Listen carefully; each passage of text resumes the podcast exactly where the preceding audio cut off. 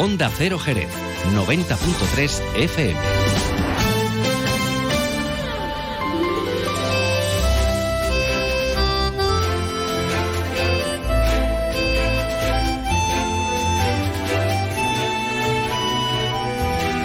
Más de uno Jerez. Leonardo Galán, Onda Cero.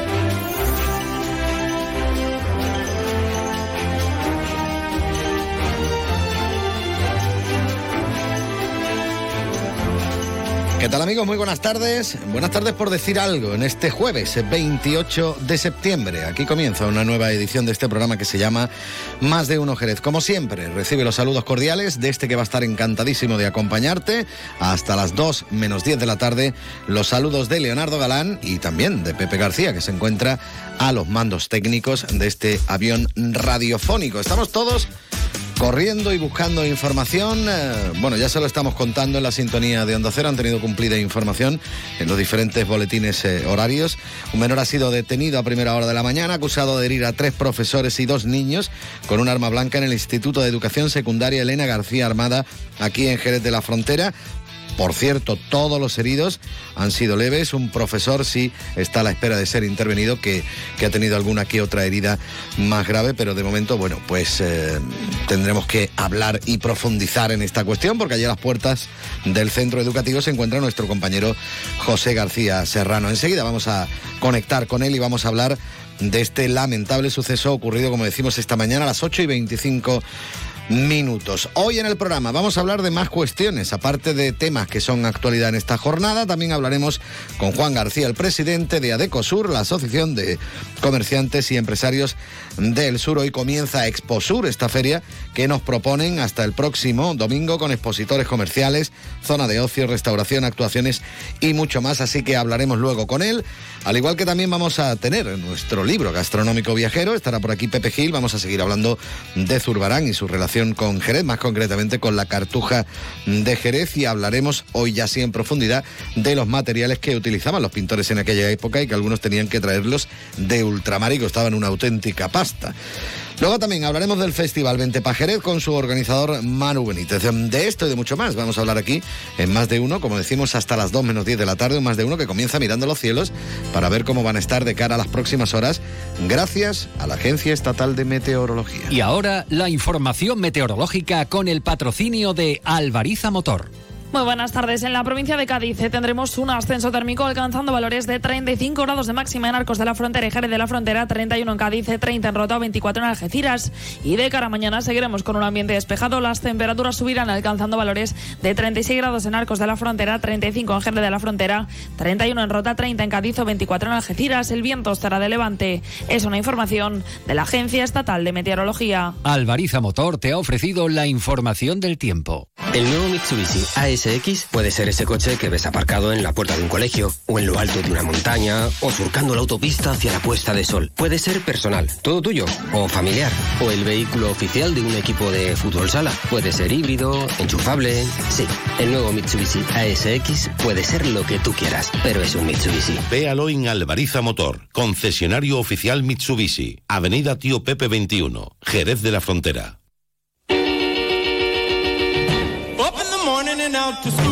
24 minutos que pasan de las 12. Vamos a recordar todo un clásico de la música con Chuck Berry, este School Days, estos días de escuela, para comenzar un poquito a centrarnos en todos los temas que tenemos que tratar en el día de hoy.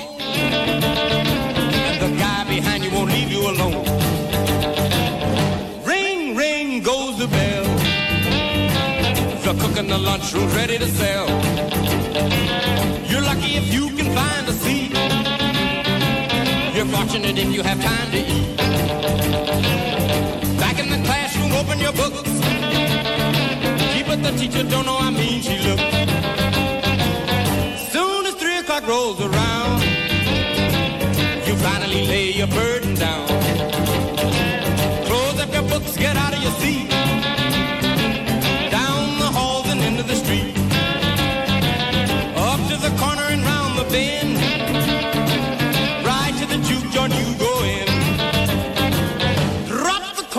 into the slot. You gotta hear something that's really hot. With the one you love, you're making romance. All day long, you've been wanting to dance. Feeling the music from head to toe.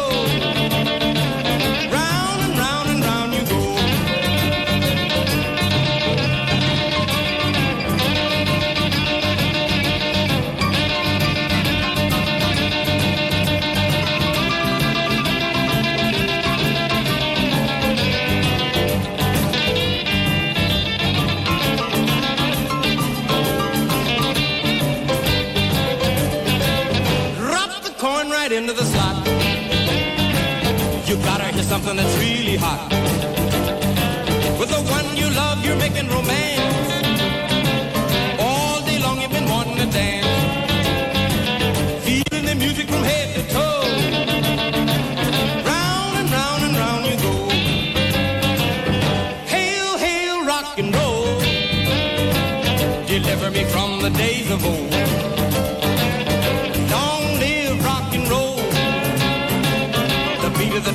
Loud and bold.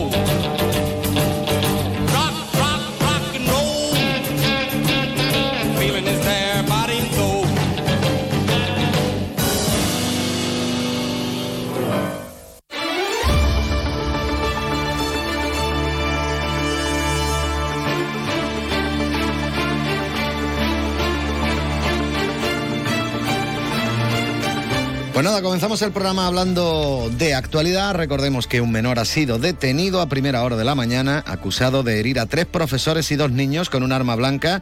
Ha ocurrido en el Instituto de Educación Secundaria Elena García Armada, aquí en Jerez. Según ha informado la Policía Nacional, los hechos se han producido a las 8 y 25 minutos de la mañana cuando ha entrado una llamada alertando de que había una persona armada y atentando contra el resto de alumnos y profesores del instituto. A la llegada de la policía los agentes han detenido como presunto autor al menor, que es alumno del centro y estaba armado con dos cuchillos y ha sido trasladado a la comisaría de la Policía Nacional. Como explica Adrián Domínguez, el portavoz de la Policía Nacional, el menor es mayor de 14 años, por lo que es imputable de un delito de agresión. A las 8.25 de la mañana entra la primera llamada de una persona eh, armada y atentando contra el resto de alumnos y eh, profesores del instituto. A la llegada de los compañeros han detenido a esta persona que estaba armada con dos cuchillos, dos armas blancas. Ha sido trasladada a comisaría.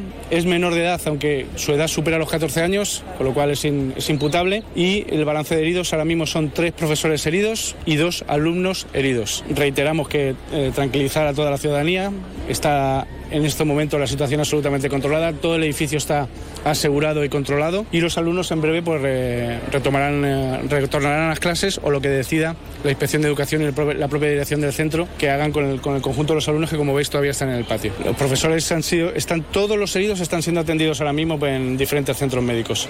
Como dice Adrián, atendido en diferentes centros médicos, eh, todos los heridos finalmente han sido leves, menos un profesor que tiene que ser intervenido, pero que tampoco reviste excesiva gravedad. Sus heridos, eh, recordar que el detenido está ingresado en los calabozos de la comisaría de la Policía Nacional y los alumnos han permanecido en el patio del centro que decidió finalmente suspender las clases. A las puertas del centro educativo se encuentra nuestro compañero José García, que se encuentra con algunos de los alumnos y sus padres. José, buenas tardes. Hola Leo, Eh, estamos aquí con Maite Trenado, es eh, una madre que precisamente eh, hoy nos atiende ante esta desagradable noticia y nos acompaña precisamente con su hija. Ella nos ha autorizado para que también su hija pueda hablar. Maite, cuéntanos cómo ha ocurrido los acontecimientos. Bueno, yo esta mañana a las 8 y cuarto he empezado a recibir mensajes de mi hija, en el cual me decía que un compañero de clase había sacado un cuchillo y había apuñalado a unos compañeros. Esos son los primeros mensajes que yo tengo y bueno, y que los habían pasado, que la clase había sangre y que los habían bajado al patio. Y a raíz de ahí, pues ella ya me ha ido contando lo, lo que ha ocurrido y ya me han dicho, cuando me ha dicho que ya lo subían a clase, que ya podían recoger las mochilas y eso, que viniera a recogerlas, porque aquí había ya policía y bueno, tampoco era molestar a, a las fuerzas de seguridad, que los padres aquí al fin y al cabo, hasta que no nos pudieran dejar sacar los niños, no íbamos a poder hacer- nada. Y como ella en cierta manera estaba tranquila porque ella me estaba contando y, y estaba bien. O sea, ella ha sido testigo ¿no? de todo lo que estaba ocurriendo. Sí. ¿Qué ha sido en su clase? Eh, Ha sido en mi planta, em, en la clase de al lado ha llegado porque al final había el niño saca los dos cuchillos y dice, hola, aquí estoy. Y ha empezado a, darle cuchillazos a los niños y dos profesores y un niño de bachillerato la han intentado parar, pero no ha podido ser y entonces la gente ya empezó a correr y un niño que ya le han hecho da- el cuchillo, se la clavan en el brazo, ha tenido que... ha tenido que salir corriendo y ha venido a la clase al lado que estábamos nosotros. Y está la clase llena de sangre y ya han dicho todos los profesores que salgamos todos corriendo al patio. Y hemos llegado al patio y, mm, y después más tarde ha sacado la policía una bolsa con un montón de armas. Y ya. Bueno, eh, imagino como mamá eh, se habrá vivido momentos de mu- mucha preocupación, ¿no? Sí, a ver, cuando, cuando recibes los mensajes y lo ves, te preocupas, evidentemente. Pero después sí que es verdad que al estar hablando con ella y ella irme contando todas las cosas, pues te quedas como un poco más tranquilo diciendo, bueno, está dentro de lo que cabe, está controlado. Celia. Celia, ¿tú, tú has llegado a pasar un poquito de miedo? A ver, sí, pero mm, la gente ya estaba un poco ya como mm, se quería ir porque la gente ay, no, no era, no, en ese momento no sabía que iba a pasar eso. Y em, es que el niño es autismo y pues es autista. T- es au- pero está en, en clase, es una clase, el, el niño está metido en una clase normal cuando abajo hay una clase como para los especiales. Y, y como madre imagino que también habrás pasado un momento de preocupación. Sí, pero bueno, mm, es que esto te lo tomas o te pones histérico que no sirve para nada o te lo tomas con tranquilidad sabiendo que está la policía allá, que tienen controlada la situación y que los niños están, dentro de lo que cabe, están controlados. Afortunadamente la policía ha intervenido rápidamente, ha quedado todo controlado. Muchas gracias por atendernos. Nada, a vosotros. Leo, esto es lo que te podíamos contar de las puertas precisamente de este instituto donde ha acontecido estos acontecimientos. Adelante, buenas tardes. Gracias, José. También comentar que la alcaldesa de Jerez, María José García Pelayo, se ha desplazado hasta el lugar una vez conocida la noticia. Buenos días, eh, si pueden calificarse como, como buenos, agradecerles que, estén el día de hoy aquí para, por desgracia, eh, compartir unos hechos que han sido dramáticos y que se han producido esta misma mañana. Les cuento lo que ha sido nuestra vivencia, mi vivencia personal, aparte de como alcaldesa.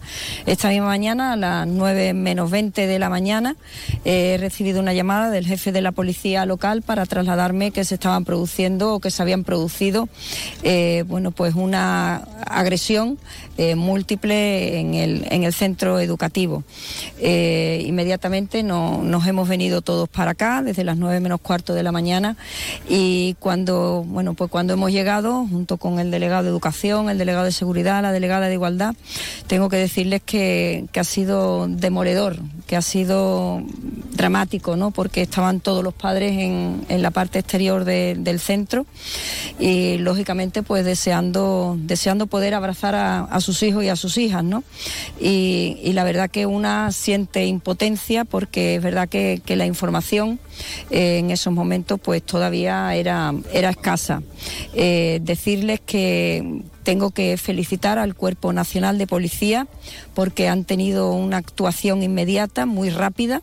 En escasos minutos, eh, desde que recibieron la llamada, pues actuaron, intervinieron y el presunto agresor, siempre presunto agresor, eh, bueno, pues ha sido detenido y, como bien saben, está a disposición de la, de la UFAN, igual que la Policía Científica está investigando en el centro desde primeras horas de, la mañana. Yo llegué y ya estaba la Policía Científica aquí, por lo tanto la, actuación ha sido muy rápida. También quiero agradecer a la Policía Local su colaboración. Eh, han hecho posible pues que el trabajo sea más fácil y creo que hoy es fundamental pues eso, que haya unidad. Quiero también poner, eh, hacer un reconocimiento muy especial a la directora del centro, a todo el equipo directivo y a todos los profesores y profesoras, los docentes del centro. Eh, creo que más que nunca eh, tenemos que hacer un reconocimiento de la extraordinaria labor que realizan, ya no solamente desde el punto de vista educativo, que lo hacen todos los días, sino que son conscientes, responsables también y han actuado con un alto nivel de diligencia, eh, bueno, pues para proteger, apoyar a los niños y a las niñas del centro. Cuando llegué estaban todos en el patio, como ustedes bien han visto.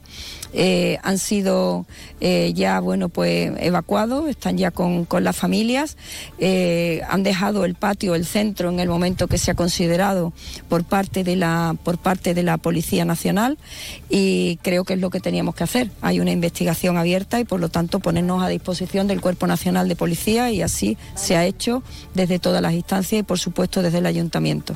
Estoy en contacto permanente con la consejera de Educación que a primera hora de la mañana, Patricia del Pozo, eh, ha llamado también, eh, por supuesto, con la delegada ter territorial, la delegada de la Junta, y bueno, creo que ahora mismo hay un equipo muy compacto, eh, tanto administrativo como desde el punto de vista institucional y, por supuesto, desde el punto de vista educativo, y vamos a seguir caminando juntos para que los niños y las niñas tengan todos los apoyos necesarios a partir del, del día que lo requieran, no sé si hoy o mañana, en esto los, los técnicos, los expertos nos dirán, y por supuesto también eh, tanto los docentes y las docentes que cuenten con las medidas de apoyo eh, necesarias. Así que condenar, por supuesto, estos hechos tan graves y, y lamentar que, que, se hayan producido y, y espero de verdad que, eh, bueno, que, que, se puedan asumir eh, de alguna manera en el día a día por parte de los alumnos porque para ellos mañana va a ser difícil. Recordar que desde primera hora de la mañana le estamos contando que un menor ha sido detenido a primera hora de la mañana acusado de herir a tres profesores y dos niños con un arma blanca en el Instituto de Educación Secundaria Elena García Armada, aquí en Jerez. También el presidente de la Junta de Andalucía, Juanma Moreno, ha querido comentar los hechos. Bueno, con mucha preocupación. Hemos vivido una mañana muy preocupado con las primeras noticias que nos llegaron de, un ataque, parece ser que con dos cuchillos a tanto a profesores como a alumnos. ¿no? Afortunadamente no hay heridas de, mucha consideración por parte de, lo, de, los profesores, sobre todo la profesora atacada, que en principio parecía que iba a ser mucho más grave.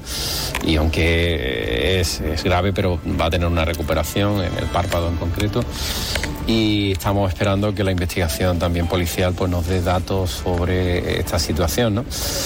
Al final es un susto que nos llevamos todo en el cuerpo y que nos recuerda episodios que aquí en España no han pasado, pero que sí suceden en otras partes del mundo. ¿no? Y lo que sí deberíamos hacer una reflexión todos sobre el papel que juega la violencia en, en todos los ámbitos, ¿no? en el ámbito televisivo, en el ámbito cinematográfico, en el ámbito de los juegos, en el ámbito social, esa violencia muchas veces que vemos en las redes sociales gratuitas, a veces de extrema violencia, creo que eh, la, violencia es la peor expresión que puede tener un ser humano y que tenemos que evidentemente ir erradicándola. No significa que este chico haya tenido esa expresión por esa causa, no sabemos la causa por la que la ha hecho, ¿no?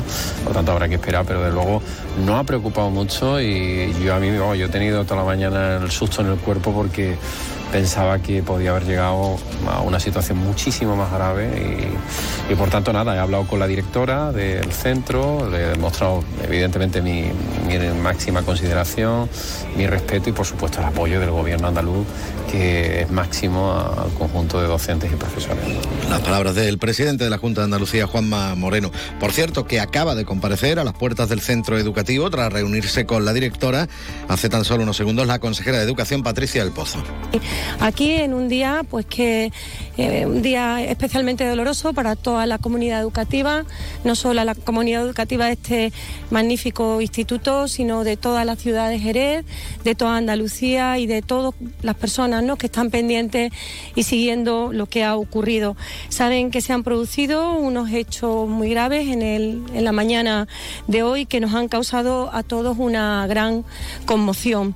Eh, hoy especialmente queremos estar aquí con toda la comunidad educativa, con sus docentes, con Rosario, con nuestra directora, con todo el equipo para darles nuestro apoyo y para estar con ellos. Yo quiero agradecer a todos, ¿no? Especialmente a la comunidad educativa, a los docentes, a la directora, a nuestra alcaldesa, María José García Pelayo, nuestras delegadas. Ha habido una comunicación permanentemente durante toda la mañana, toda la mañana se, han, se ha actuado mm, de manera inmediata y ha habido una gran coordinación. Quiero agradecer mucho a los cuerpos y fuerzas de seguridad, a la policía, a la policía local de aquí de Jerez también su inmediata intervención y coordinación en este en estos en estos hechos. Como digo, sobre lo sobre lo ocurrido, bueno, no voy a decir cómo qué es lo que ha ocurrido, se saben perfectamente.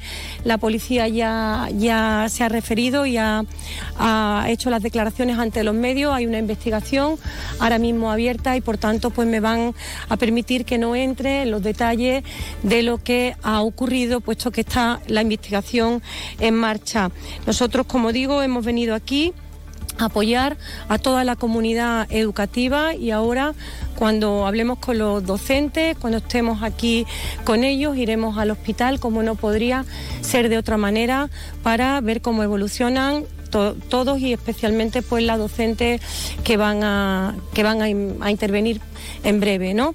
Quiero decirles también que se activó desde el minuto uno, desde el principio, el protocolo contra las agresiones de los docentes, del personal de los, eh, de los centros educativos. Se activó de inmediato y como se pueden imaginar, ya están los equipos de psicólogos, las enfermeras de referencia escolar, preparadas precisamente en este tipo de, de- de cuestiones. Están todos aquí y por supuesto el protocolo en funcionamiento desde el minuto uno y ha funcionado, como digo, desde el minuto uno.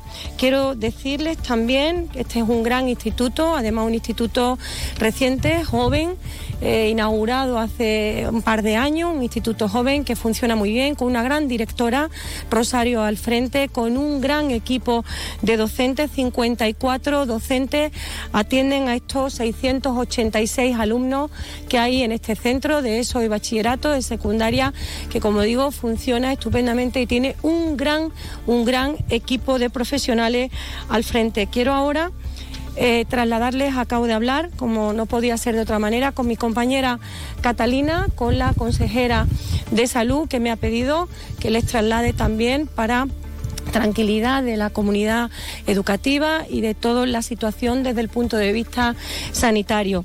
Tengo que decirles que ha habido tres profesores heridos. La profesora que tiene el pronóstico más reservado va a ser intervenida en breve, en- dentro de muy poquito. No ha podido serlo antes porque no estaba en ayunas. Tenemos una noticia que nos llena de esperanza y es que parece ser que en principio no tiene afectado el glóbulo ocular, solo el párpado. Parece ser eh, eh, esto evidentemente nos llena de esperanza y esperemos que dentro de estos momentos que va a ser intervenida, pues que vaya todo maravillosamente bien. Desde aquí así lo deseamos y le mandamos todo nuestro cariño. Los otros dos profesores han tenido lesiones también que no revisten gravedad y hay un peque también, un niño con lesiones que ha necesitado de algún tratamiento. Por tanto, esa es la, situación en estos momentos. Se han desplazado a este instituto, como dije, el equipo, el equipo de la Unidad de Salud Mental Infanto-Juvenil de Jerez para realizar las intervenciones que fueran necesarias. Y luego la consejera me ha trasladado también una cuestión muy importante y es que están avisados todos los centros de salud de la ciudad de Jerez por si en el día de hoy o en los, próximos días, bueno, pues entra algún, algún niño, algún alumno con algún tipo de cuadro de ansiedad, de estrés, están perfectamente preparados y avisados para que actúen de inmediato en este, en este caso, ¿no? Por tanto, como digo, eh, esta es la situación en estos, en estos momentos. Esperamos que la intervención de la docente salga perfectamente, perfectamente, que se cumpla ¿no? este pronóstico y que esté bien y que todo el equipo, en fin, bueno, todos los, profesores que, presentan también lesiones, este niño también, que se recuperen pronto. Y eso es lo que les puedo trasladar. Ahora iremos al hospital, por supuesto, para, para estar con ellos y para ver cómo va todo y hacer un, un seguimiento. Y ahora entraré con la directora y con la alcaldesa, las delegadas, para ver, eh, estar un ratito con los profesores y estar con ellos, ¿no? Que, creo que ya están ahí reunidos preparando a ver cómo, cómo preparan todo, incluso ya para mañana. Es que la profesionalidad y el compromiso de estos docentes de verdad es impresionante. Hoy nuevamente nos vuelven a dar una lección de su profesionalidad y de ese compromiso con Andalucía, con la educación y con Andalucía. Las palabras de la consejera de Educación, Patricia del Pozo, como decimos hace tan solo unos segundos, a las puertas del Instituto de Educación eh, de Secundaria Elena García Armada aquí en Jerez. Recordemos la noticia, un menor ha sido detenido a primera hora de la mañana, acusado de herir a esos tres profesores y a dos niños con un arma blanca en este instituto. Hay que agradecer, por supuesto, la labor informativa de nuestro compañero José García por toda la información que ha ido recopilando a las puertas del centro desde primeras horas de esta mañana. Pero hay más información que tenemos que ofrecerle, hay más noticias. La Diputación Provincial de Cádiz va a destinar a Jerez, como les venimos contando en Onda Cero, casi 4,5 millones de euros para 13 proyectos que engloban diferentes ámbitos sectoriales como las infraestructuras, el patrimonio, las instalaciones deportivas, la accesibilidad o la cultura. La alcaldesa María José García Pelayo destacaba ayer la sensibilidad municipalista de la Diputación de Cádiz y considera que la cooperación entre instituciones es fundamental para el avance y el progreso de Jerez. Tenemos un un, trabajo eh, por delante muy importante que, hacer y creo que, tener a la Diputación como aliada pues eh, nos va a facilitar el camino. Estos 4.422.000 euros, eh, que se han, sido proyectos coordinados eh, desde el área que, dirige Agustín Muñoz como coordinador del Gobierno y primer teniente de alcalde, pues van a hacer posible eh, que inversiones que son necesarias para la ciudad no se tengan que hacer en vena desde el ayuntamiento. Eso que nos va a permitir, pues nos va a permitir no solamente desarrollar proyectos, desarrollar proyectos que van a generar empleo, pero que sobre todo van a mejorar nuestra ciudad, sino también de alguna manera pues eh, aliviar, dar un respiro a las arcas municipales. Por su parte, la presidenta de Diputación Almudena Martínez ha recordado que se trata de unas inversiones que vienen del remanente que no se ejecutó por parte del gobierno anterior y que aborda necesidades y reclamaciones que tenía Jerez desde hace mucho tiempo y que durante años anteriores no se habían atendido.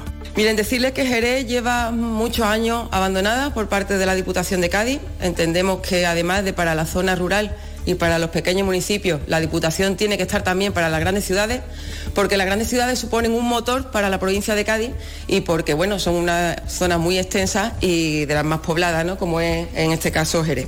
Solo decirles que además de, esta, de este remanente que ha destinado a esta inversión, también cuenta con el PFEA, Plan de Fomento del Empleo Agrario 2023 y que este año va a tener un aumento de esas cantidades tanto por la Junta de Andalucía como por eh, la Diputación de Cádiz. Es un esfuerzo que se va a hacer para pues, las barriadas rurales, para la zona rural, para las ELA y que va a suponer que se vaya a actuar con obras y con pequeñas actuaciones en 13 barriadas.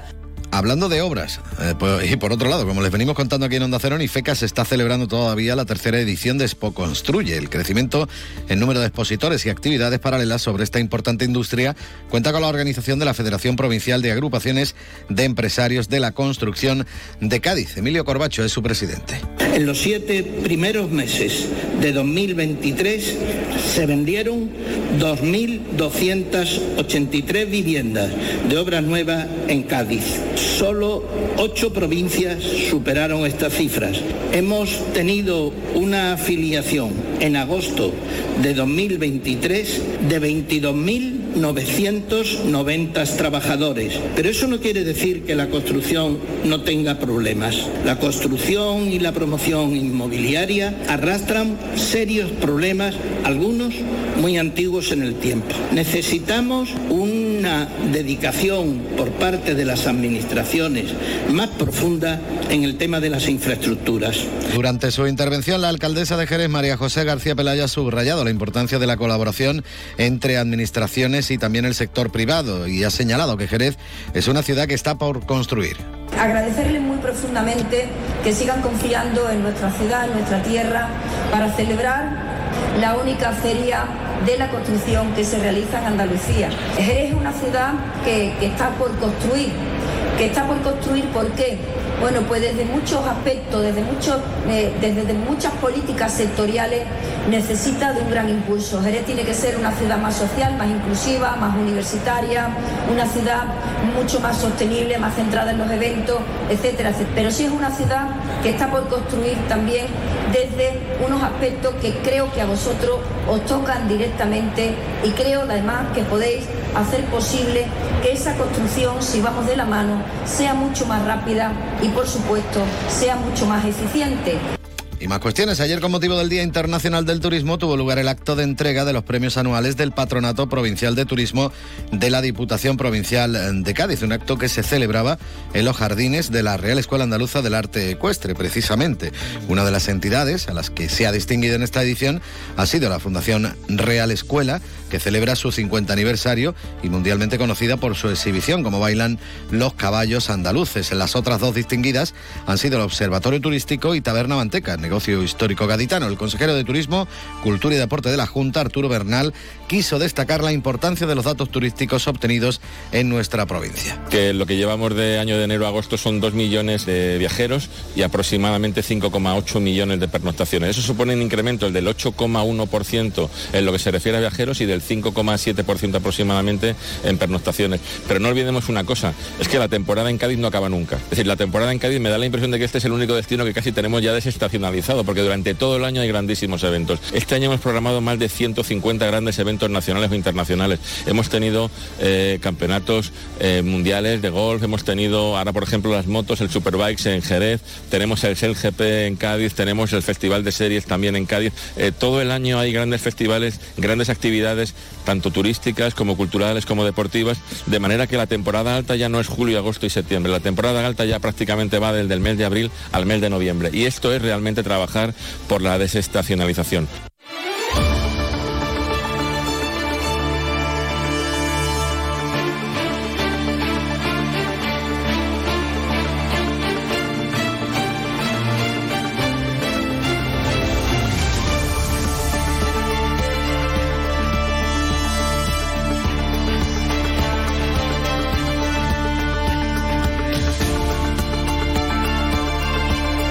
Ayer se presentaba la vigésimo séptima edición del Festival de Jerez que se va a desarrollar desde el próximo 23 de febrero al 9 de marzo.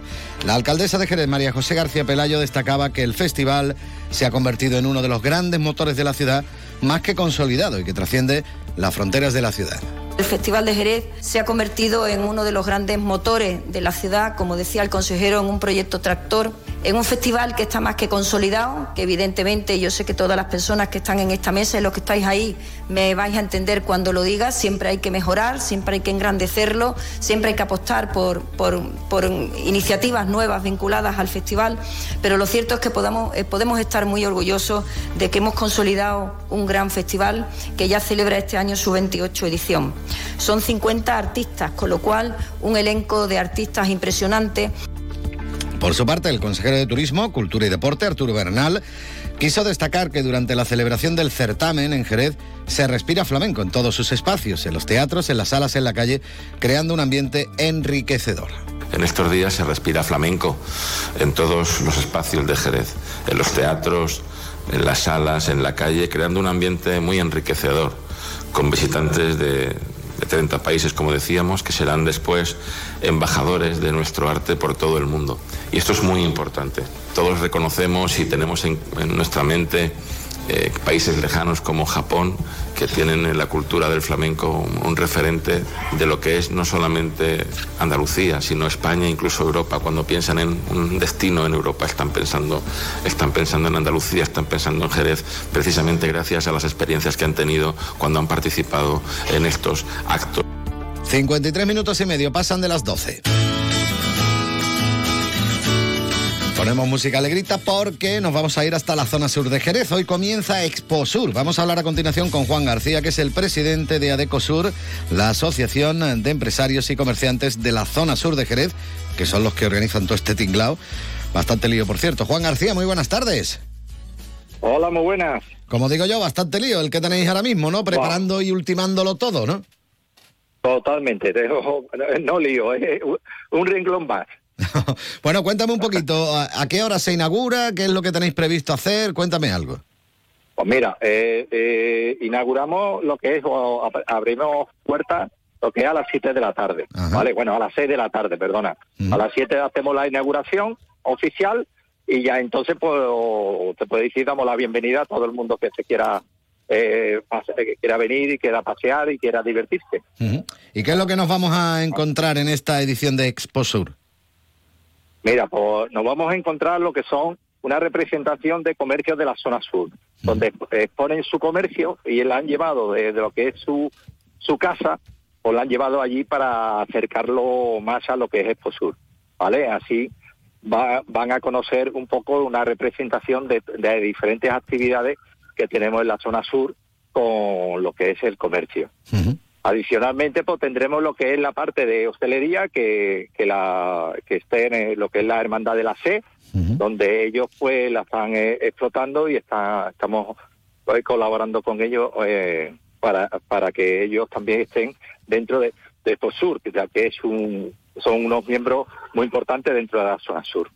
Pues sí, porque además también hay que tener en cuenta el habituallamiento, ¿no? No vamos hasta allí a palo seco, ¿no? Claro, exacto, y más que los calores que hay, que esto nos ha sorprendido to- total. Aquí tenemos, a lo que te digo, este verano como de que nos está, nos está aquí un poquito atizando, aunque hay bastante sombra y es bastante el aire es fresquito, por lo tanto se está medio eh, en sombra está agradable. Sí, señor. Luego también hay zona de ocio, ¿no? Sí, exacto. Tenemos lo que es la zona de ocio, donde está todo lo que es eh, las atracciones mecánicas, donde están principalmente está para lo que es eh, la, eh, lo que es eh, infantil, pero tenemos también lo que es la parte juvenil y de mayores con tropezones, con lo que es canguro, decir, diferentes cosas. Tenemos lo que es tiro de dardos, es decir, muy divertido todo. Ajá, Y luego también tenemos actuaciones y demás, ¿no? Para que esté ambientada la tarde-noche, ¿no? Exacto. Eh, tenemos lo que es, eh, eh, junto con el proceso comunitario, con lo que son las asociaciones de vecinos, pues tenemos lo que son ahí, tienen su, su lugar, su, re- eh, su representación, ya que durante ellos, durante todo el año, están trabajando en diferentes actividades. Y tienen su, su hueco dentro de Exposur y le hemos, hemos considerado hacer lo que es eh, que ellos ahí den visibilidad a dichas acciones. Estarán diariamente, ¿vale? Y principalmente el sábado, que vamos a denominar como el Día de la Zona Sur, donde ellos ya eh, tendrán una participación totalmente importante, ¿vale? Adicionalmente, pues tendremos eh, eh, lo que son baile por flamenca, por el tema de la academia, también pase de modelos, tanto en infantil mediante lo que son eh, mo- eh, infantil en manzana verde georgina y lo que es eh, en juvenil eh, lo que es la loquilla modas y complementos. Ah, eh, también flamenco tenemos también lo que es un, un baile de flamenco también eh, programado y diariamente también lo que es el tema de deporte. Eh, tenemos eh, con el Centro Deportivo Foru Jerez, pues todos los días van a hacer exhibición deportiva con compas, zumba, es decir, diferentes modalidades y van a estar todo el día. Ajá, perfecto. ¿vale? Y háblame de los conciertos que nos quedamos sin tiempo. Exacto. Concierto el sábado, tenemos el quinto mono, ¿vale? Que estará sobre las 10 de la noche, pues amenizando lo que es la noche. Y muy importante, el domingo, te hablo rápido, marcha de bicicleta. Vamos, vamos a hacer un recorrido por lo que es la zona sur, ¿vale? Y distrayendo bastante y para que todo el mundo un poco pase por la zona sur. Es a las 12 de la mañana lo que es la recepción y saldremos a la 1 o el recorrido ya como te digo por el parque eh, la laguna de Torró el parque de la es decir diferentes lugares emblemáticos de esta zona sur. La verdad es que todo muy divertido como decimos comienza ya precisamente esta exposura esta tarde así que hay que acercarse por allí porque la zona sur tiene mucho que ofrecer. Juan García muchísimas gracias un fuerte abrazo y a disfrutar. No, gracias a ustedes y esperamos todo aquí en la zona sur. A esos que hablan que cuentan que mienten que nos han que dicen.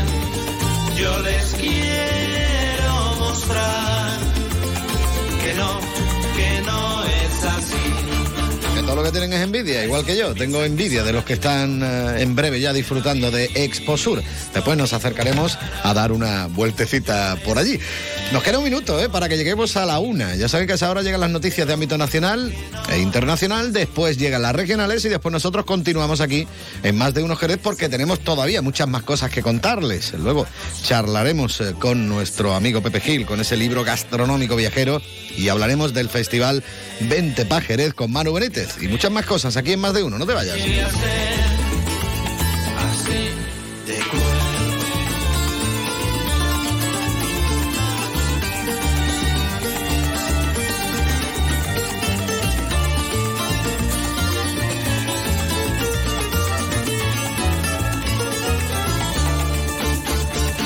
A esos que miran, que abrazan, que ríen, que te dan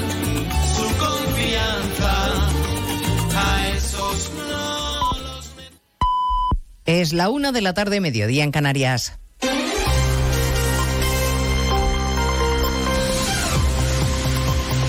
Noticias en Onda Cero. Buenas tardes, les avanzamos a esta hora algunos de los asuntos de los que hablaremos con detalle a partir de las 12 en Noticias Mediodía, empezando por los precios que un día más nos dan un disgusto. El dato adelantado del IPC de septiembre que se dispara nueve décimas, hasta el 3,5%. Por culpa sobre todo de la luz y de los combustibles que siguen subiendo sin freno. También lo hace la cesta de la compra desde hace dos años. Hoy la OCU se ha puesto a hacer cuentas y concluye que los precios de los alimentos o de los productos de limpieza cuestan un 30% más que en 2021. Enrique García, portavoz de la organización, ha hecho la media de este último año. Los precios de la cesta OCU han subido de media un 14,1% desde el último estudio.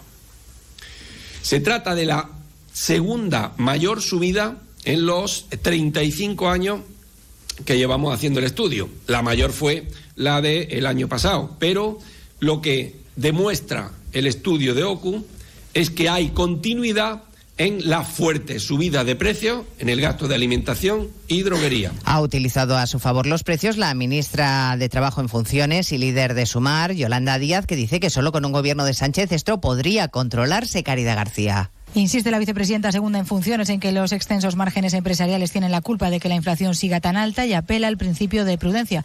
Dice que la situación es buena, pero la incertidumbre recomienda ser cautos en la retirada de las medidas que alivian el bolsillo de las familias. Las cosas van bien, el mercado de trabajo va bien, pero permítanme eh, que seamos cautos y prudentes, que conformemos el Gobierno de España y que mantengamos, grosso modo, las medidas que hemos desgranado. Yolanda Díaz acusa a Feijó de someter a España a un fraude con una investidura fracasada. Pues mañana, segunda votación en el Congreso de esa investidura de Feijó, que tampoco va a salir adelante, salvo sorpresa mayúscula. A partir de entonces empezará oficialmente el turno de Sánchez. Hoy el líder de Esquerra, Oriol Junqueras, está en Madrid y le ha bajado un poco los humos al presidente en funciones, recordando que no está todo tan atado como presume Sánchez y que todo pasa por la amnistía y el referéndum. Congreso de los Diputados, Ignacio Jarillo.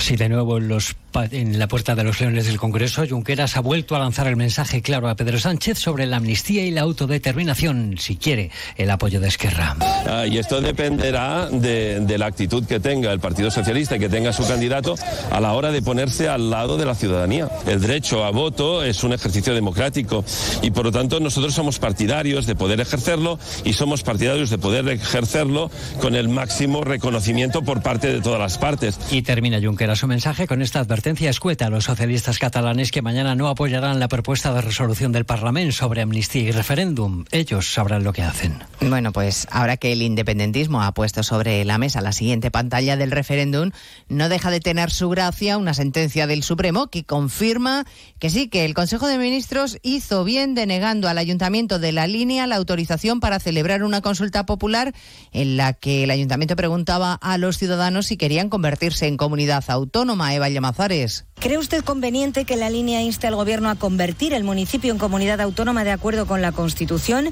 El Consejo de Ministros rechazó la petición de formular esa consulta ciudadana y ahora el Tribunal Supremo, la Sala de lo Contencioso, ratifica que esa consulta se escapa totalmente de las competencias municipales, que se reducen a consultas populares sobre cuestiones de carácter local de especial relevancia. Los jueces dicen que la petición incide en la organización territorial del Estado, materia expresamente delicada sobre la que cualquier alteración excede absolutamente de los intereses meramente locales. A partir de las 2 de la tarde estaremos en Jerez de la Frontera, donde hoy ha sido un día complicado en el Instituto Elena García Armada, donde un joven de 14 años ha apuñalado a varios profesores y alumnos. Los padres tienen aún el susto en el cuerpo y la alcaldesa pide tranquilidad y prudencia, que no se tomen decisiones en caliente y se siga el curso de la investigación en marcha. He recibido una llamada del jefe de la policía local para trasladarme que se estaban produciendo o que se habían producido, eh, bueno, pues una agresión eh, múltiple en el, en el centro educativo. Eh, inmediatamente no, nos hemos venido todos para acá desde las nueve menos cuarto de la mañana y cuando, bueno, pues cuando hemos llegado tengo que decirles que, que ha sido demoledor. Se desconoce por ahora el porqué de este suceso, el motivo que ha llevado al joven a irrumpir en el centro con dos cuchillos. Está detenido en comisaría y a la espera de pasar a disposición de la Fiscalía de Menores. Y a partir de las dos nos ocuparemos, por supuesto, de los registros que la Guardia Civil ha llevado a cabo esta mañana en la Federación Española de Fútbol relacionados con el caso Negreira, con los pagos del ex vicepresidente del Comité Técnico de Árbitros al Fútbol Club Barcelona club al que, por cierto, el juez ha imputado un delito de cohecho que le deja más cerca del banquillo. De todo ello hablaremos cuando resumamos la actualidad de este jueves 28 de septiembre. Será en 55 minutos. Elena Gijón, a las 2, Noticias Mediodía.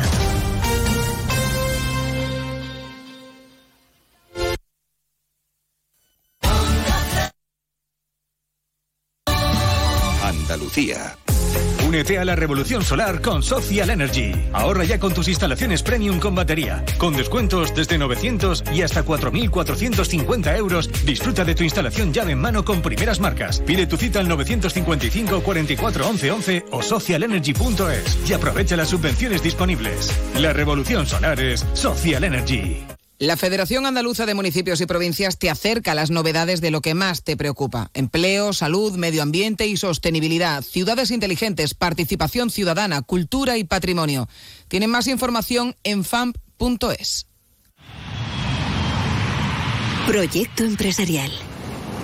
Turbulencias. Objetivo cumplido. Asegura el futuro de tu negocio con el Betia. Simple, claro, el Betia. Onda Cero Andalucía. Sobre todo. En Onda Cero, Noticias de Andalucía. Jaime Castilla. Buenas tardes, hacemos hasta ahora un repaso de la actualidad de Andalucía de este jueves 28 de septiembre y comenzamos en Jerez de la Frontera, donde permanece detenido el menor que ha agredido con dos cuchillos esta mañana a tres profesores y dos alumnos de su instituto. El centro ha sido desalojado y ahora la Policía Nacional investiga los hechos. Onda Cero Cádiz, Carmen Paul. Ocurría a primera hora de esta mañana en el Instituto de Educación Secundaria Elena García Armada. El detenido es alumno del centro, menor de edad, aunque supera los 14 años, con lo que es imputable. Los heridos han sido trasladados a diferentes centros médicos de la ciudad. En Córdoba se está a la espera de los resultados de la autopsia del cadáver de la joven de 32 años hallado este miércoles en un polígono industrial tras desaparecer el pasado domingo. El cuerpo no presenta signos de violencia. Onda Cero Córdoba, Anabel Cámara. Su desaparición se había calificado como de alto riesgo y ayer mismo se organizaba una batida para su búsqueda tanto por la zona de la sierra como por el barrio de la ciudad por donde se la había visto por última vez. Su cuerpo era hallado por uno de los grupos de búsqueda en una nave abandonada del polígono del Granadal y según las primeras pesquisas no presenta indicios de muerte violenta. En Granada, el Pleno del Ayuntamiento de Motril ha votado por unanimidad iniciar un expediente para retirar la medalla del municipio al expresidente de la Real Federación Española de Fútbol, Luis Rubiales. Onda Cero Granada, Guillermo Mendoza. Todos los partidos políticos del consistorio motrileño, ciudad de origen de Luis Rubiales, han votado a favor de iniciar un trámite para retirar la distinción de ciudadano ilustre al expresidente de la Federación. Ahora comenzará el expediente la Comisión de Distinciones. En Málaga ha comenzado hoy el segundo Congreso Internacional sobre Trata de Seres Humanos y Estrategias para abolir la explotación sexual que ha inaugurado Su Majestad la Reina Leticia Onda Cero Málaga, Vicente Fernández. En Málaga, la reina Leticia ha inaugurado el segundo Congreso Internacional sobre la Trata de Seres Humanos, centrado en las estrategias para abolir la explotación sexual. El encuentro presta especial atención a las mujeres que son víctimas de esta situación y donde se destaca que la edad de estas mujeres es cada vez menor. En Jaén, esta noche tiene lugar la gala de entrega de los premios Andalucía del Turismo 2023, que premian, entre otros, al Ayuntamiento de Ronda o a las bodegas González Vías. Onda Cero Jaén, Pepe Cortés.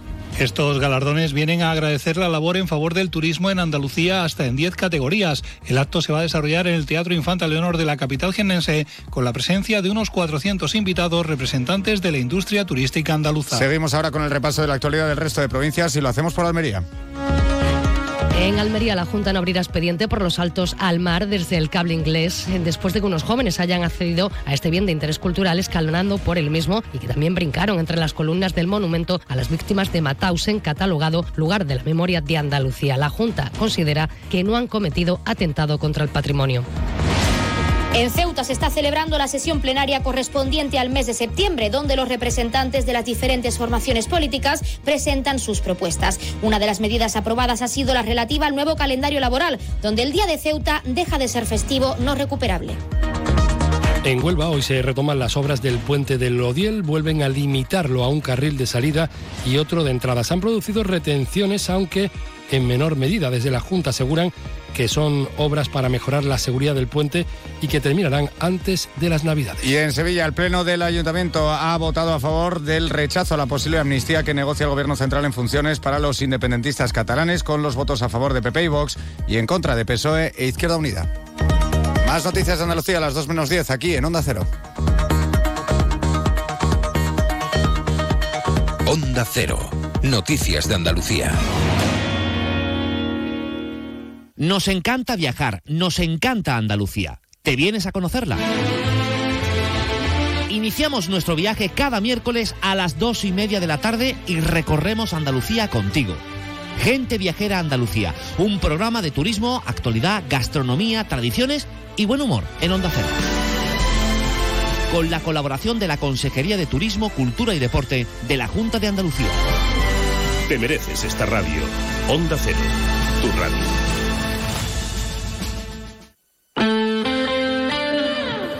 Cero Jerez, 90.3 FM.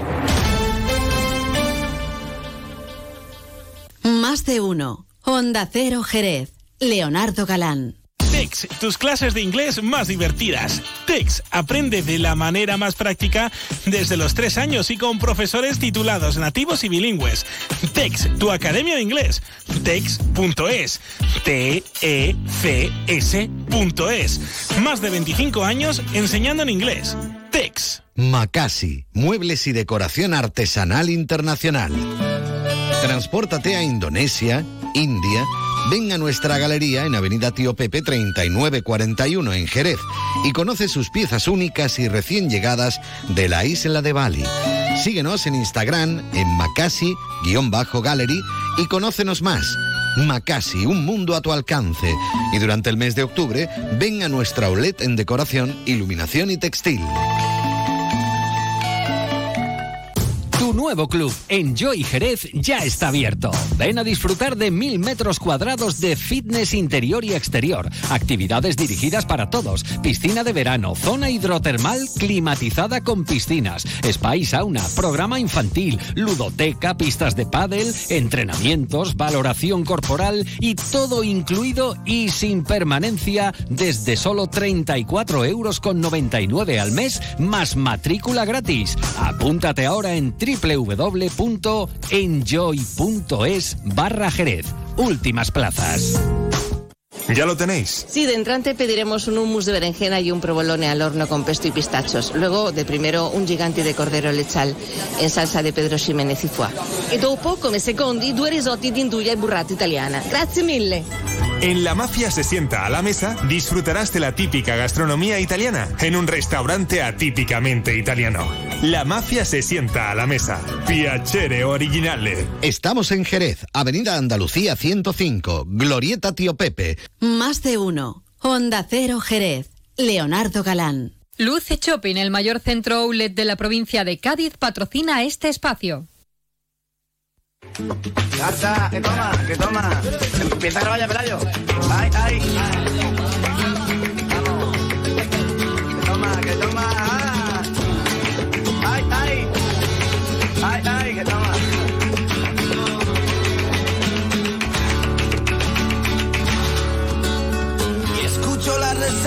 Cabeza que me llega del cerebro hasta el oído.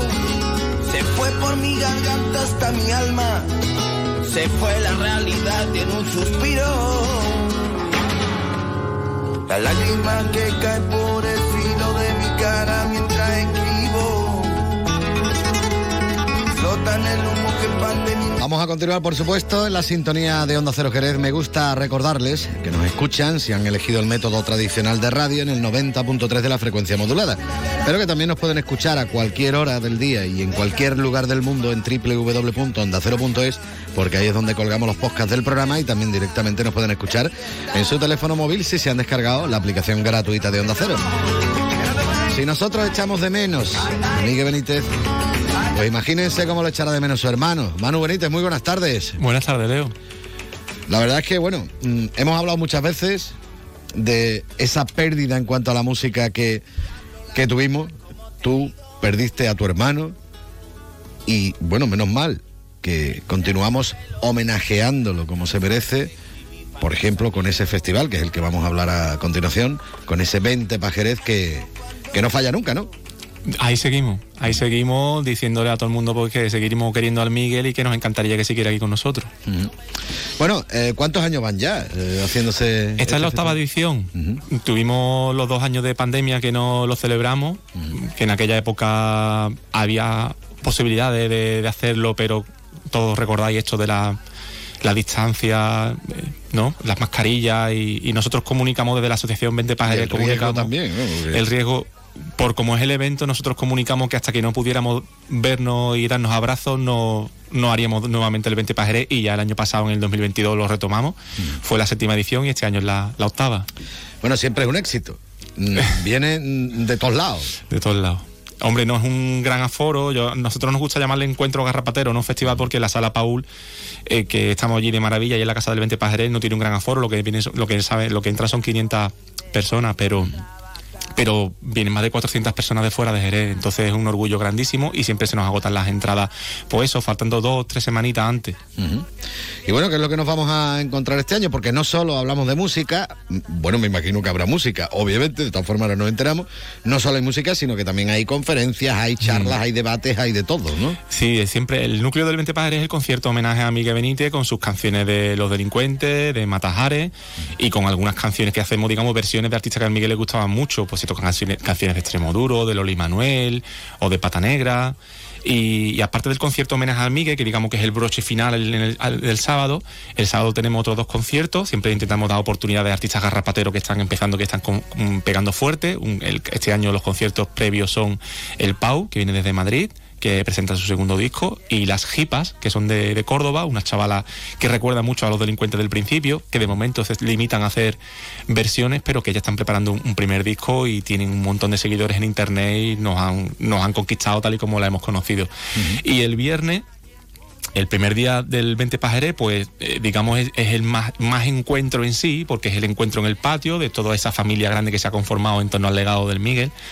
Y aparte del encuentro en el patio de la sala Paul y la convivencia, tenemos una conferencia muy especial, muy bonita, porque viene Santiago Secade, que es el autor de la biografía oficial de los delincuentes, un amigo de nosotros, de todos los que trabajamos en los delincuentes, desde el principio porque coincidió que la primera vez que los delincuentes fueron a Madrid con José García Pelayo a cerrar un primer contrato, a, a que los fichara la discográfica, pues este chico lo vio actuar de casualidad en el Rincón del Arte Nuevo, que él, él había ido a ver otra actuación de una amiga suya, se quedó prendado del Las grupo. casualidades, ¿eh? Las casualidades. Al siguiente día les preguntó que dónde iban, ellos le dijeron que iban a ir a- al Parque del Retiro a tocar para sacarse dinero para algunos bocadillos, y Santi fue al Parque del Retiro, le hizo foto en el Parque del Retiro, a las dos semanas lo llevó a tocar en un colegio mayor en el que él había estudiado, y desde entonces nació un vínculo súper bonito, y mucho de la- muchas de las fotos más míticas de los delincuentes de la primera época y de Miguel, que todos tenemos en mente, incluso la del, la del Miguel haciendo el disparo con la guitarra el día que le entregaron el disco de oro, esas fotos son de Santi Secade.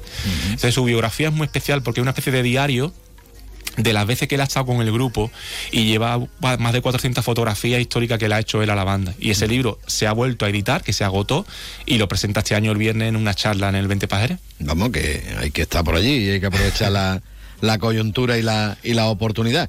Bueno, el, el sello garrapatero que, que, mm, que ha quedado y que es patente en otros muchísimos grupos que, que uno escucha, yo qué sé, por aquí en festivales y tal, te vienen grupos de por ahí y dices tú, esto suena, sí. suena Ay, auténtico. Yo no paro de recibir esa, esa cosa de que la semillita de los delincuentes sigue y de Miguel y de Matajares y lo que va haciendo el canijo y lo que va haciendo Diego, que ellos siguen con sus carreras en activo, que eso no para de brotar por todos lados. Y pues, yo que sé, me acuerdo, por ejemplo, la última vez que hablé con Dani Quiñones, con el bajista de los delincuentes, de que después montó la Taramana, que habían estado en un festival, él, el canijo, la plazuela, que han pegado muy fuerte este año, y me decía Dani que eso, que los chavales de la plazuela lo que le preguntaban eran por Miguel, oye, ¿cómo era Miguel? Y, y cómo era la convivencia con él, y qué guay las letras que hacía y las canciones que hacía. Entonces, bueno, eso es un orgullo grandísimo.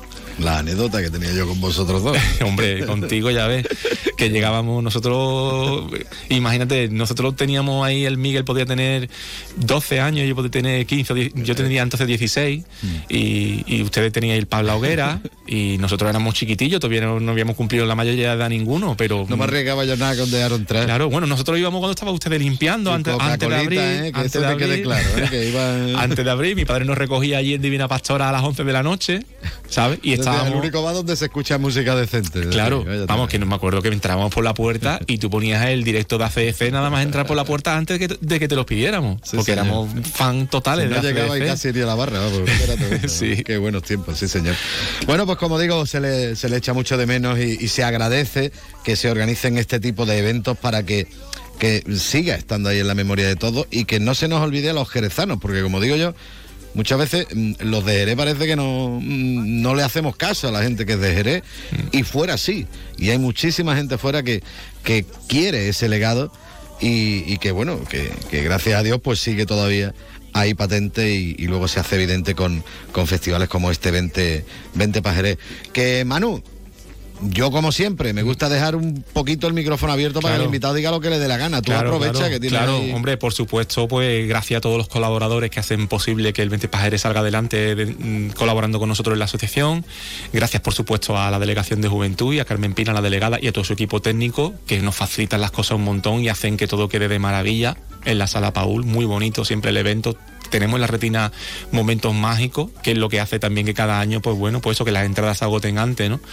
Y, y bueno, y gracias a los artistas que vienen, porque viene Blanca la almendrita desde, desde, desde Granada, malos ingredientes de Elche, el pavo de Madrid, las jipas de Córdoba, la vile de palo cortado, eh, el estuche del gallo que viene desde Sevilla, los verdechos desde Barcelona. No corra, eh, puedes decirlo despacio, ¿eh?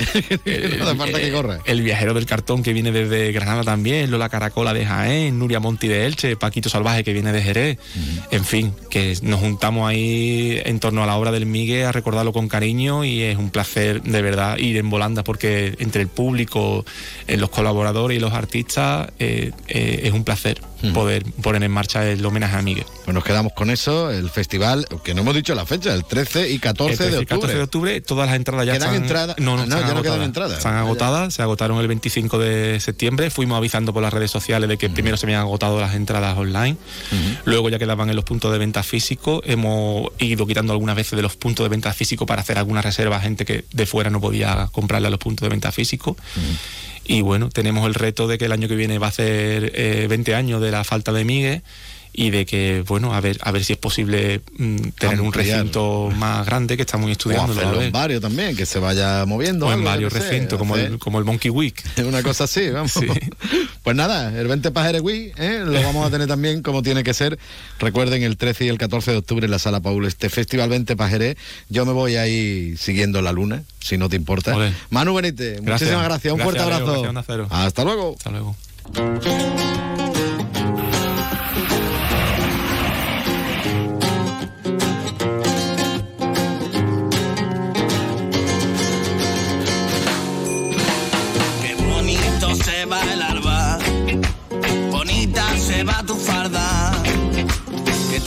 Olvidarte. Y arrastro mi pena de Marte en Marte. Y soy un niño perdido. Y lloro si no estás conmigo, porque distinto se ve el camino. Distinta se ve la tinta, por más que la echo de menos,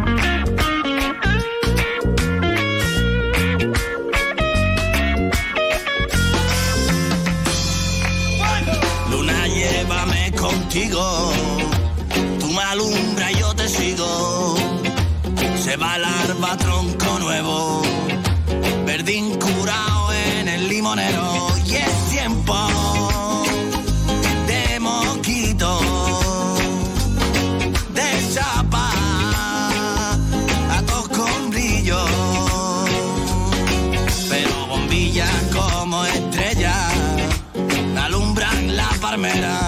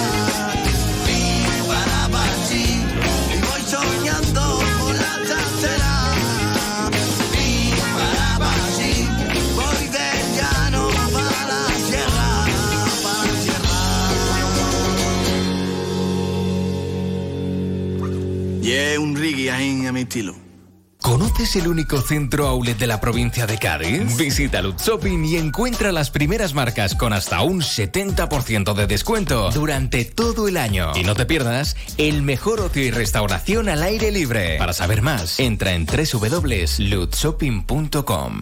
Más de uno. Honda Cero Jerez. Leonardo Galán. La vuelta al cole es muy divertida con las Dunas Shopping. Vamos a por un año lleno de retos e ilusiones. Prepara la mochila de tu futuro. ¿Sabías que sorteamos tarjetas regalo para las compras? Participa en los sorteos de nuestro Instagram. Ya lo tenemos todo preparado para la vuelta al cole en las Dunas Shopping. Tu nuevo club, Enjoy Jerez, ya está abierto. Ven a disfrutar de mil metros cuadrados de fitness interior y exterior, actividades dirigidas para todos, piscina de verano, zona hidrotermal climatizada con piscinas, spa y sauna, programa infantil, ludoteca, pistas de pádel, entrenamientos, valoración corporal y todo incluido y sin permanencia desde solo 34 euros con 99 al mes más matrícula gratis. Apúntate ahora en www.enjoy.es barra Jerez. Últimas plazas. Aprendemos a leer para luego aprender leyendo.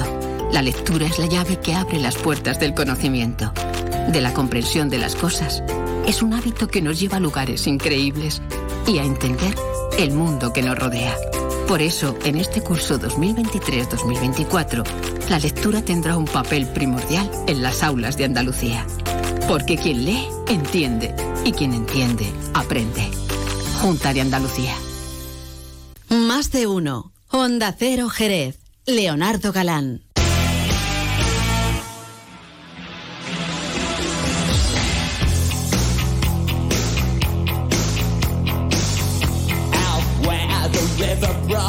Cada día me gusta más cómo suena precisamente esta sintonía que nos acompaña. Bueno, ese tema magnífico de Midnight Oil. Que nos indica que llega nuestro libro gastronómico viajero, Mr. Pepe Gil. Muy buenas tardes. Buenas tardes, aquí estoy. Yo quiero comer hoy albóndiga con tomate o almóndiga con tomate. Albóndiga o como dice mi nene, mm, bolitas de carne. Bolitas de carne. Bueno, en el fondo es lo que es, ¿no? Son bolitas de carne. Bolitas de Aunque carne. algunas llevan más pan rallado que carne. Ah, sí. Sí. Bueno, cuente, cu- cu- cu- a ver, ¿por qué vamos a empezar hoy con la comida? Si normalmente lo dejamos para el final. Pero Porque tengo hambre. Ah, claro, ya la hora también. Claro. Apura, ¿no? Pues mira, bolita de carne barra albóndigas, almóndigas o como lo queramos llamar con tomate. ¿Te gusta? Tenía una pinta estupenda la que estuve usted cocinando el otro día. Me puso los dientes larguísimos. ¿no? Mm, te mandé por error queriendo una fotografía, ¿no? Bueno, bueno. Vaya tela, vaya bueno, tela. uno era un vídeo de cuando la estaba haciendo. Sí, sí, sonaba y todo, ¿no? Sí, sí, sí, sí. Bien, bien. Eh, estaba, estaba haciendo el sofrito. Mm. Debo decir una cosa con respecto a nuestros oyentes y el sofrito. Mm. Eh, el otro día, andando por el mercadillo de los domingos, ¿no? Que no llovió, por fin, y pudimos... Hombre, ojalá llueva, pero el domingo por la mañana un ratito ¿eh? con sol. Pues estaba buscando yo información sobre lo que vamos a hablar hoy, que es sobre los pigmentos. ¿Te acuerdas que dejamos el tema ahí? Sobre los pigmentos que utilizaba Zurbarán y otros pintores de su época, ¿no? Al final del Renacimiento y en, y en el Barroco.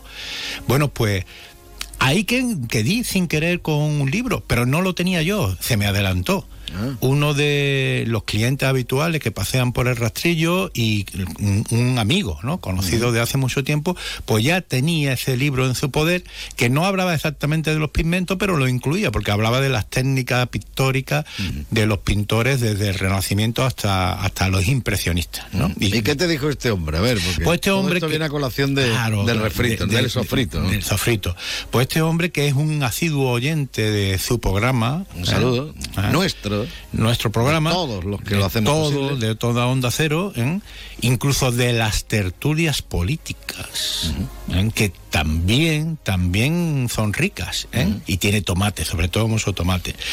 Pues este hombre decía que, bueno, que siempre sacaba una cosa con sofrito, que casi siempre. Yo no creo que sea así, porque hace tres, ¿no? O dos empezamos con un frito de pescado, ¿no? Ah, sí. Bueno, pues no importa, en su honor, más sofrito. Venga, vámonos. Bueno, pues... Vamos a ver, si no lo practicamos no nos sale. Eso Claro. está- Eso, es marcado. Nosotros, para que este hombre no tenga que comerse el sofrito, podemos hacerlo primero en la zarza que hacían nuestras madres de toda la vida, con mucho oloroso. ¿Eh? Hacemos una zarcita reducido con un poquito de harina o de, o de maicena, ¿eh? para que eso se quede meloso, ¿no? ¿Eh? Con su laurel, con su bajito sobre todo, pero sobre todo con mucho vino de Jerez. ¿Eh? Oloroso, oloroso. Palo cortado, de vez en cuando nos lo tomamos mientras se hace, Claro, ¿no? para que vaya bajando. si ¿Eh? no- Y ahí que echamos nuestras albóndigas, esas albóndigas primero la- las empanamos. Un Albóndiga, vamos a ir por parte, porque si no nos liamos con la receta. Hmm. La carne que vamos a utilizar para la albóndiga, cerdo, ternera, ternera y cerdo. mezcla. La más barata que encontremos. No, no, no por nada, sino porque está prohibitiva. ¿Eh? El aceite está prohibitivo, pues imagínate la carne también, ¿no? Entonces, mm, yo busco ofertas. Se pueden hacer de pollo, se pueden hacer de pescado, de choco. Sí, lo que encontremos, ¿eh? Pero hoy vamos a centrarnos en la carne y yo prefiero la de cerdo. ¿Eh? La de toda la vida. ¿Y la pelota, solo la carne o tú le echas algo más? A eso hablábamos, ¿no? Que hay gente que antaño hacían, hacían alquimia, nuestras madres, ¿no? Porque no tenían muchos recursos y le echaban un poco de pan rallado y demás.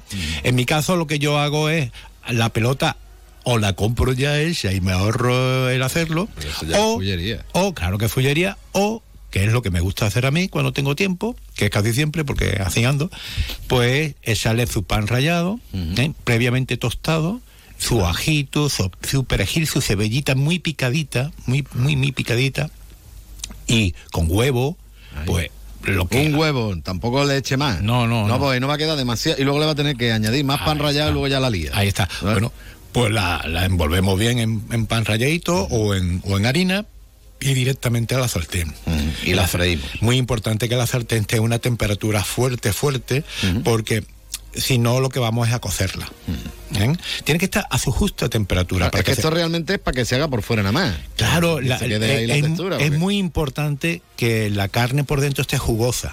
¿eh? Y después se va a terminar de hacer cuando le echemos la salsa. Evidentemente. Patata frita, por favor, no comprarla de, de esta de plástico, ¿no? Como yo las llamo. No, no, comprarla Por de favor. San Lucas, que son las buenas. Por favor, unas papas de San Lucas bien fritas, eso no hay quien se lo salte, ¿no? Y con esa guarnición de toda la vida, y si ahí, y si somos demasiado viciosos ya, le echamos un huevo frito. Bueno, pues unas cuantas albóndigas, no demasiado, unas 40 albóndigas nos podemos comer, ¿no? O una de un kilo también. Bueno, pues, ¿que usted lo quiere con tomate? Pues el sofrito que el compañero dice que abusamos de él. Hacemos un sofrito que en que predomine el tomate y se lo añadimos. Eso le va a dar un gusto especial. Y hace yo mi sofrito rápidamente, ¿vale? A ver si Venga, así le, venga. le vale a nuestro oyente. Es decir, el aceitito como es normal, el ajito picado, antes que nada, que empiece a coger colorcillo, ¿eh? Cuando lo echamos, la cebolla picadita, bien picadita. Pochada, pochada, exactamente. pochada. La dejamos pochar, que no esté muy fuerte el fuego, pero también yo le suelo echar pimiento. Sí, y si puede ser pimiento rojo y verde, mejor todavía. Mejor. ¿vale? Y ya está, bueno, un poquito de sal, un poco de pimienta y el tomate. Eso sí, mucho tomate. Están los, sofrito que hago yo. Están los modernos que le echan cosas raras. Pero yo bueno, le echo un pelín de azúcar al tomate Yo- por el tema de la acidez, pero un pelín nada más. Bueno, ¿no? A mí me gusta lo ácido, lo ácido, Ácido lo, tú, ¿eh? lo fuerte, eso, ácido tú. Bueno, pues... con- Ya eso es cuestión de gusto. Hablábamos de todo esto para introducirnos un tema que también tiene múltiples colores, por ejemplo, el rojo del tomate, el verde y demás, que eran los pigmentos que utilizaban pintores como el, el que nos ocupa, Zurbarán, ¿no? Bueno, pues ahí que estaba Zurbarán ya mm, pues, en el siglo XVII, XVI, pues enfrentándose, en el 17, perdón, enfrentándose a lo que iba a ser una de sus obras cumbres, ¿no? Para lo que era la cartu- lo que fue la cartuja jerezana, ¿no? Que era la batalla del Sotillo o la batalla de Jerez, de Jerez, como se llama, ¿no? Y ese encargo que era monumental, que era un, era un es un retablo entero, ¿entiendes? Pues lo tenía que afrontar con lo que tenía. Mm, En aquel momento él estaba gozando de una época de, de encargos, de bastante trabajo y su taller estaba en pleno, en plena faena, ¿no? Tenía muchos encargos, sobre todo muchos que iban a ir a América, ¿eh? que ya hablaremos de ese tema. Bueno, pues los pigmentos para todos estos pintores eran un- un material imprescindible si querían destacar y sobre todo si querían dar calidad, ¿no? ¿Qué ocurre? Que los pigmentos eran tremendamente caros y difíciles de encontrar y posiblemente por eso eran caros. Cuando hablamos ahora, por ejemplo, de un producto salvando la distancia como el aceite que hablábamos la semana pasada, ¿no? O, o de otros productos para cocinar y nos parecen caros, sí son caros, señores, que no nos engañen. Pero en el caso de los pigmentos de aquella época, porque no se utilizaban habitualmente por todo el mundo, eran, un- eran unos materiales, unas herramientas extrañas, ¿no? Porque no todo el mundo se dedicaba a pintar. Bueno, pues estos señores se las tenían que ver y saber y sobre todo mm, congeniar con aventureros de todo tipo, con comerciantes, que no como ahora que lo mandas y te lo mandan por paquetería, ¿no? Sino que había que ir a cualquier sitio. Tenía que tener muy buen- una red de contacto muy importante, sobre todo en puertos como Venecia, como Amberes, como Sevilla, como Cádiz, en que esos productos llegaban de lugares muy lejanos, algunos casi míticos, como la China y demás. De Afganistán, por ejemplo, llegaban algunos de los pigmentos, ¿no? Para hacer el azul, por ejemplo, ¿no? Y algunos de ellos eran muy peligrosos, no solamente por el viaje que corrían y los riesgos que corrían, sino porque en esos estudios, en esos talleres, cuando se pintaba a altas horas de la noche, incluso iluminados por velas y por, y por aceites, ¿no? Pues muchas veces se equivocaba uno y se tocaba los dedos mientras pintaba y algunos de esos pigmentos estaban, mm, digamos, de los elementos que los componían, eran vegetales, minerales, pero algunos de ellos eran veneno. Arsénico, por ejemplo. Se sabe que algunos de los pintores pues sufrieron graves enfermedades como la ceguera producida por un continuo contacto con, e- con llega la mano pringa la que sea, te chupa el dedo por lo- cualquier Por lo tanto, pintar lejos de lo que la gente piensa en aquel momento y ahora por otras razones más bien monetarias es un arte de riesgo. Peligroso. Sí, sí, toda una aventura. Bueno, pues Zurbarán eh, mm, manejaba todos esos contenidos, pintar un cuadro era caro, venderlo resultaba prohibitivo para el común de los mortales de aquel momento. Y solamente los llamados mecenas o las instituciones poderosas económicamente, como era la nobleza, algunos burgueses adinerados y sobre todo la iglesia, eran los que se podían permitir esos encargos, ¿no? Lo curioso de todo eso, lo trascendental de todo esto, es que esas obras que estaban condicionadas por el encargador, por, quien, por el cliente, contenían una historia detrás que no digamos que burlaba, porque no, no eran ingenuos los que contrataban, sabían lo que ocultaba alguno de los mensajes de la obra, pero sí es verdad que burlaban a instituciones tan peligrosas como la Inquisición, que no era tonta, que sabía que había mensajes secretos, que había segundas lecturas en esos, en esos cuadros, y aún así, con esos riesgos, estos artistas, a riesgo de perder más encargo o de perder, la vida. o de perder la vida, se arriesgaban y contaban historias. Unas historias que se basaban en historias piadosas o en hechos de, de la Biblia o en hechos históricos, como era el caso que nos ocupa, una batalla, pero que intentaban contar algo más. De eso nos ocuparemos. ¿Por qué? Porque ¿qué hay detrás de un cuadro? ¿O qué hay que detrás, detrás de, una, pared, ¿no? No. de una pieza? ¿Y por qué los espolios tienen muchas veces que ver más con el contenido oculto de esos cuadros o con lo que representan esas obras pictóricas, más incluso con el arte intrínseco que, que puedan tener. La semana que viene abordaremos el tema del expolio, de las burbujas del arte, porque se ha hablado de las burbujas del arte. Claro, se habla mucho de la burbuja del ladrillo, ¿no? Que explotó y fíjate lo que armó, ¿no? Pero el día que explote la especulación, la llamada burbuja del arte, la cosa va a llegar mucho más lejos. Mucho más lejos de lo que nosotros pensemos. Y curiosamente, no se habla de arte, se habla de un contenido económico. Bueno, ¿qué representa, por ejemplo, y de eso hablaremos la semana que viene, el expolio de obras artísticas, pero sobre todo funcionales y simbólicas, muy altamente simbólicas, como puede ser un pendón? La batalla de Jerez mm, posiblemente no iba el pendón jerezano a esa batalla, porque fue una escaramuza. Vamos, que seguro que no iba es el que tenemos ahora. ¿no? Claro que no, pero en todas las batallas que los, los jinetes jerezanos o las huestes jerezanas participaron desde, desde la Edad Media hasta bien entrado la Edad Moderna, los distintos pendones que la ciudad poseyó fueron a ella. De alguna manera, esa batalla del Jerez representa todo eso. Y hay un vínculo directo entre la cartuja, esa pintura y el expolio reciente del pendón que representa todos los pendones que ha tenido la ciudad. ¿Por qué cogemos ese tema? Primero porque nos toca de lleno. Segundo, porque si lo tratamos solamente desde un punto de vista artístico, simbólico, nos viene muy bien para hablar de lo que queremos desarrollar sobre ese, sobre ese periodo histórico y artístico. Bueno, de esto y de mucho más hablaremos la semana que viene aquí en nuestro libro gastronómico viajero, que hoy lo cerramos con un temazo espectacular, temazo, vaya tela, un temazo espectacular de Mr. Pink Floyd con este otro ladrillo en el muro, another brick in the wall. Dime. O en el mural. O en el mural, también puede ser. Hombre, hay que tener ladrillo para poder luego pintarlo. Don Pepe Gil, muchas gracias. Gracias a ti. Adiós. Adiós.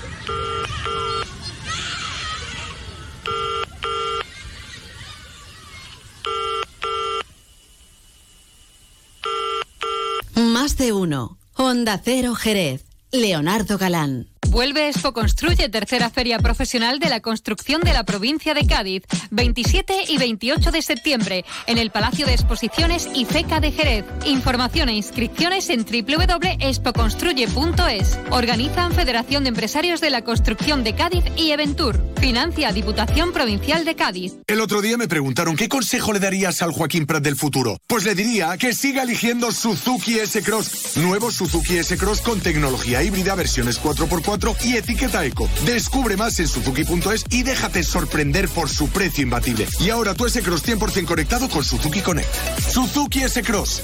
Cross the line. Véalo en Alvariza Motor, concesionario oficial Suzuki, Avenida Tío Pepe 21. Jerez. Esta temporada protege tus ojos de todas las pantallas con Federópticos. Ahora llévate un filtro para dispositivos digitales en tus gafas graduadas por solo 30 euros más. Para disfrutar de una visión más cómoda frente al ordenador o el móvil, ven a Federópticos. Cuidamos de tu salud visual. Federópticos Ruiz 10, Avenida México 11, esquina Plaza del Caballo, Jerez de la Frontera. La Brújula, el informativo que dirige Rafa La Torre. Gran cita en el Senado, una revitalización del bipartismo a cuenta de la crisis energética que Corresponsal en Berlín, Paula Álvarez. El de defensa siempre ha sido Abrimos este informativo en Vilna con la enviada especial de Onda Cero, Asunción Salvador, Todo lo más que al final se ha ofrecido a Zelensky. corresponsal de Nueva York, Agustín Alcalá. Monumental retroceso en las notas de lectura y Corresponsal de Onda Cero en Rabat, Antonio Navarro. Escándalo en la joven embajada Datos, análisis y debate. Cada tarde a las 7 y siempre que quieras en la web y en la app. La Brújula con Rafa La Torre. Te mereces esta radio. Onda Cero, tu radio. Más de uno. Onda Cero Jerez. Leonardo Galán.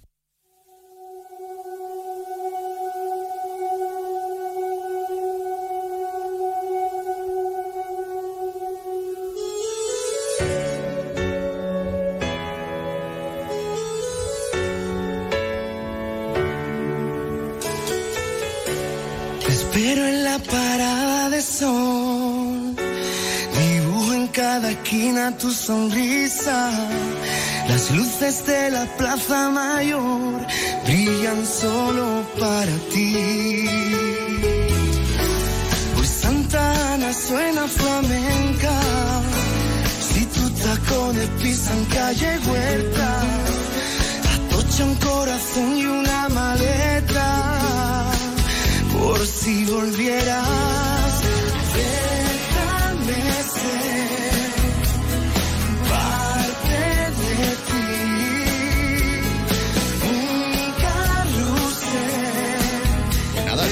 quiere la cosa, nos acercamos hasta las 2 menos 10. Ya saben que ahora llegan las noticias de ámbito regional. Nosotros nos vamos. Los saludos de Leonardo Galán, que ha estado acompañándote hasta ahora, y también de Pepe García, que se encuentra realizando las labores técnicas. Nos vamos, como siempre, hasta el restaurante Antonio para disfrutar con la mejor gastronomía y lo vamos a acompañar, como también hacemos habitualmente, con una copita de los magníficos vinos de bodegas Williams and Humbert. Siempre con un consumo responsable. Hasta mañana, adiós.